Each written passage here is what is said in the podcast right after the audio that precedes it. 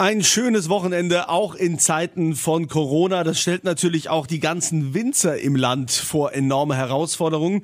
Johannes Jülk vom Weingut Jülk, der hat seine Weinberge, ein Teil davon, im französischen Elsass. Also drüben quasi auf der anderen Seite. Er selbst ist in Schweigen-Rechtenbach.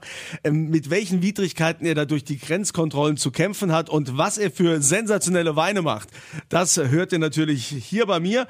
Oder ihr könnt natürlich auch auf den Podcast gehen. Weinwirtschaft findet ihr überall, wo es Podcasts gibt und auf rpa1.de. Schönen Samstag, hier ist RPR1, hör mal Wein mit Kunze und auch in Zeiten von Corona müssen natürlich die Winzer schauen, wie es weitergeht. Johannes Jülk vom Weingut Jülk, ihr habt ja Weinberge drüben in Frankreich, ihr selbst seid in Schweigen-Rechtenbach und da ist es ja nur ein Katzensprung rüber über die Grenze nach äh, Frankreich ins Elsass. Wie geht ihr denn jetzt mit der aktuellen Situation um? Ja, das äh, äh wirft uns vor Herausforderungen. Äh, geschlossene Grenze oder Grenzkontrolle, das kennt man ja als, äh, als meine Generation nicht mehr in dem Sinne.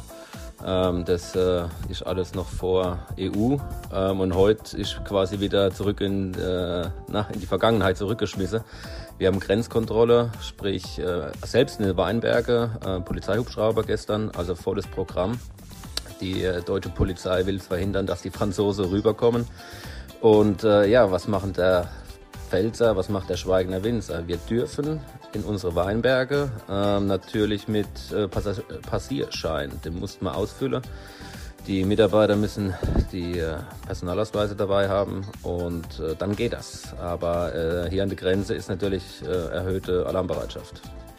Bleibt da jetzt bei euch auch Arbeit liegen oder ähm, wie geht ihr damit um? ist ganz mulmiges Gefühl. Das Wetter ist sehr, sehr gut. Ähm, die Temperaturen steigen. Der Boden ist Gott sei Dank noch relativ kühl, aber die Vegetation treibt voran. Ähm, wir arbeiten jetzt, sagen wir mal, mit halber Stärke im Weinberg. Ähm, ich denke, wir sind ja guter Dinge. Wir sind dabei, dass wir vor dem Austrieb alles packen, äh, auch mit halber Mannschaft. Aber äh, Gas geben müssen wir jetzt trotzdem, ja. Wieso das Weingut überhaupt trennt, das hören wir gleich, denn dann erklärt der Johannes uns mal, wieso die französischen Böden noch besser sind als die deutschen.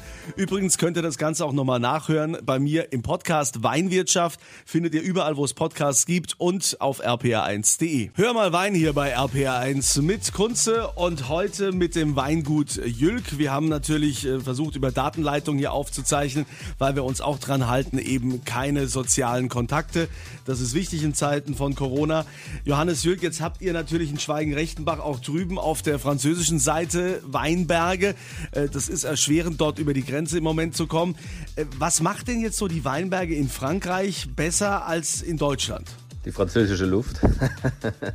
Ähm, also es ist naja, es schwebt ja schon, wenn die Viren nicht in der Luft sind, dann riecht es nach Baguette, Foie Gras und Pasteten. Ne? Das ist schon ne, eine ganz andere Atmosphäre. Ähm, ja gut, die französischen Weinberge, die drehen komplett nach Süden, ähm, sind komplett äh, quasi von der Sonne verwöhnt, ähm, extrem steinhalt, ähm, steinhaltig, ähm, Kalk bzw. auch Buntsandsteinböde. Dann aus dem Lautertal, aus dem französischen Lautertal, kommt dann nachts immer so eine kalte Brise und es ist auch verantwortlich, dass wir ähm, eine Frische haben, also eine, eine stabilere Säure oder eine Präzision in der Weine aber durch den Südhang auch eine äh, hohe Reife erreichen. Ja. Ich glaube, die Mischung macht sehr gut. Also ihr habt euch ja äh, Burgund als Vorbild genommen.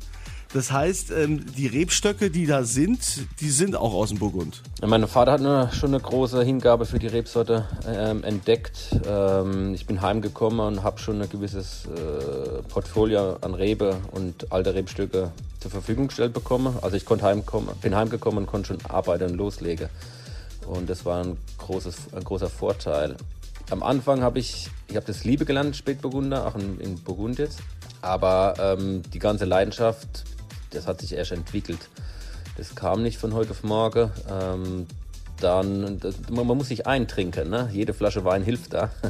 Und äh, ach, mit der Familie gerade und immer mit Blick nach Frankreich. Gerade meine Brüder sind jetzt nicht unbedingt jetzt hier im Weingut äh, beschäftigt, aber am Tisch mittrinken wollen sie auch immer. Und äh, gerade der Austausch untereinander und die, der Weitblick und äh, man muss auch mal eine teure Flasche Wein kaufen, um zu sehen, was, was die Rebsorte alles kann oder was ist möglich, was ist, welche Preise werden erzielt, ist das gerechtfertigt.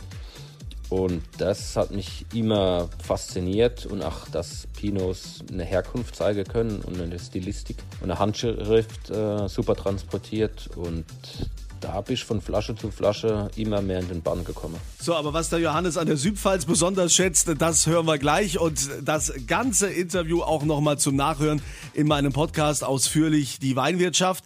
Da findet ihr überall, wo es Podcasts gibt und ich verlose natürlich auch den Wein auf meiner Kunze Facebook-Seite. Hier ist RPR1, hör mal Wein mit Kunze. Heute mit dem Weingut Jülk in Schweigen-Rechtenbach. Johannes Jülk ist ziemlich viel rumgekommen, hat ziemlich viel gesehen, auch in Frankreich und natürlich auch in ganz Rheinland-Pfalz die Betriebe. Da muss ich jetzt mal fragen, Johannes, ähm, was kann die Südpfalz am besten oder äh, sagen wir mal so, was kann die besser als zum Beispiel die Nahe? Ja gut, es ist recht simpel.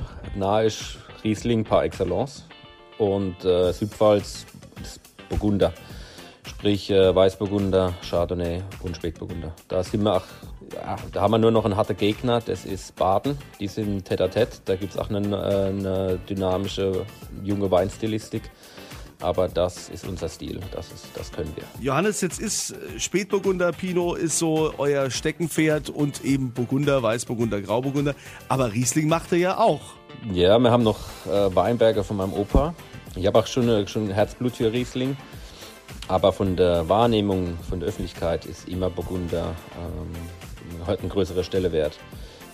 Ich habe, glaube, wir machen auch ganz gute Riesling. Ähm, die gehen auch ins Ausland. Also da, gerade im Ausland, ist deutscher Riesling und unter anderem auch Jülk Riesling doch schon gefragt. Ich verlose natürlich auch den Wein von Johannes auf meiner Kunze Facebook-Seite und das komplette Interview nochmal tiefergehend in meinem Podcast Weinwirtschaft findet ihr überall, wo es Podcasts gibt und auf rpa1.de. Hier ist Hör mal Wein bei RPR1 mit Kunze und natürlich ist es in Zeiten von Corona auch nicht unbedingt einfach für die Winzer bei uns im Land. Johannes Jülk vom Weingut Jülk in Schweigen-Rechtenbach, das ist direkt an der französischen Grenze zum Elsass. Dort habt ihr ja auch Weinberge. Jetzt äh, habt ihr es ein bisschen schwieriger, dort überhaupt über die Grenze zu kommen wegen den Kontrollen.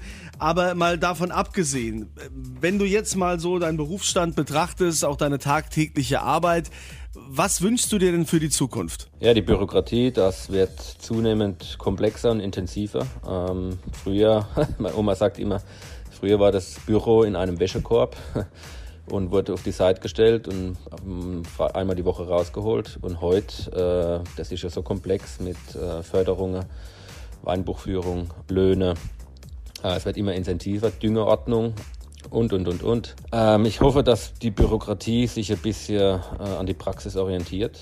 Ähm, für die äh, Glyphosat-Richtung, da gehen immer mehr Winzer weg, was auch sehr gut ist, zu begrüßen ist. Was ich wichtig finde für die Zukunft ist, dass der Verbraucher ähm, offener wird für Regionalität, dass er nicht unbedingt in einem großen Supermarkt einkaufen geht, weil die kleinen Metzger mit ihrer Handschrift, mit ihrem besten rohen Mett oder ihrer leckeren Frikadelle, dass man die wieder unterstützt. Der Bauer um die Ecke. Es muss nicht immer Bio sein. Es muss einfach nur regional sein. Dass das Zeug nicht, äh, es gibt auch Bioware aus Spanien, die hier verkauft wird, das finde ich kappes. Sondern da ist mehr, für mich ist mehr Bio-Regionalität, weil das muss nicht durch die ganze Welt gefahren werden. Ich kenne den Anbauer und äh, dem habe ich eigentlich das größte Respekt zu bieten. Also ich glaube, Johannes, äh, da wirst du wahrscheinlich einen Nerv treffen mit, äh, mit dieser Einstellung, mit dieser Aussage, denn das wird wohl auch das sein, was uns in Zukunft beschäftigen wird. Ähm, wir werden umdenken müssen, jetzt gerade mit der Corona-Krise, dass es dann doch wieder mehr zur Regionalität geht, dass nicht immer höher weiter und äh, wo kriege ich es noch billiger. Ich denke auch, dass äh, der Weg dahin geht. Ich wünsche dir auf jeden Fall mit deiner Familie und äh, mit dem Weingut äh, alles Gute, dass ihr das alles gut rumbekommt und äh, die Ernte nach Hause fahrt, so wie ihr das gewohnt seid. Genau. Und auch über die Grenze kommt. Und ähm, äh, vielen Dank, äh, dass du uns einen kleinen Einblick verschafft hast. Äh, weiterhin viel Erfolg. Danke. Ihr könnt übrigens die Weine von Johannes Jürg probieren. Die verlose ich auf meiner Kunst- Facebook-Seite. Und alle, die noch ein bisschen tiefer in das Thema einsteigen wollen, denen empfehle ich meinen Podcast Weinwirtschaft. Kriegt ihr überall, wo es Podcasts gibt und natürlich auf rpa1.de.